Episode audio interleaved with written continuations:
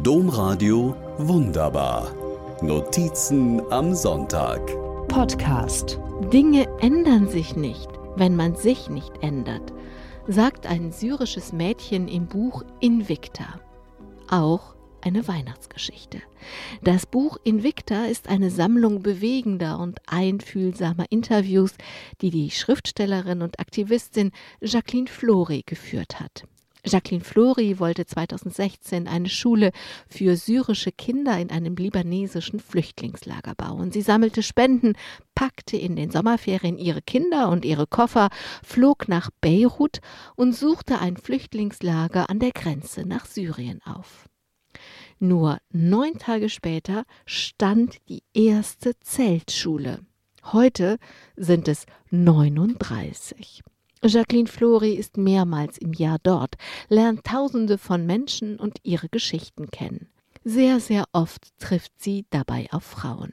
Vom Krieg verwitwet sind sie alleinstehend und alleinerziehend, ohne Plan, ohne Ausbildung, nie vom Leben auf diese Rollen vorbereitet. Allen versucht Jacqueline Flori zu helfen unter anderem indem sie mit einigen von ihnen Gespräche führt, in Interviews und Porträts ihre ungeheure Tapferkeit angesichts ihrer ungeheuren Verluste spürbar werden lässt. Die Frauen und Mädchen erzählen, wie ihre Männer, Brüder, Söhne und Väter starben. Der Tod kam beim Zahnarzt und beim Friseur, zu Hause und unterwegs. Die Interviews spiegeln den Mut, die Klugheit und die Unbeugsamkeit von Müttern, Großmüttern, Tanten, großen und kleinen Schwestern. Eine Weihnachtsgeschichte ist auch dabei. Fatima aus Syrien geflohen, hört nachts ein Baby schreien. Ihr Mann schaut auf dem Feld nach, findet ein ausgesetztes Baby. Weil es sauber abgenabelt ist, muss es in einem libanesischen Krankenhaus von einer Libanesin geboren worden sein. Als das Baby Hunger bekommt, gibt Fatima, die gerade selber ihr erstes Kind stillt, auch dem Findelkind die Brust. Seither hat sie eine Tochter mehr. Sie nennt sie nur Licht.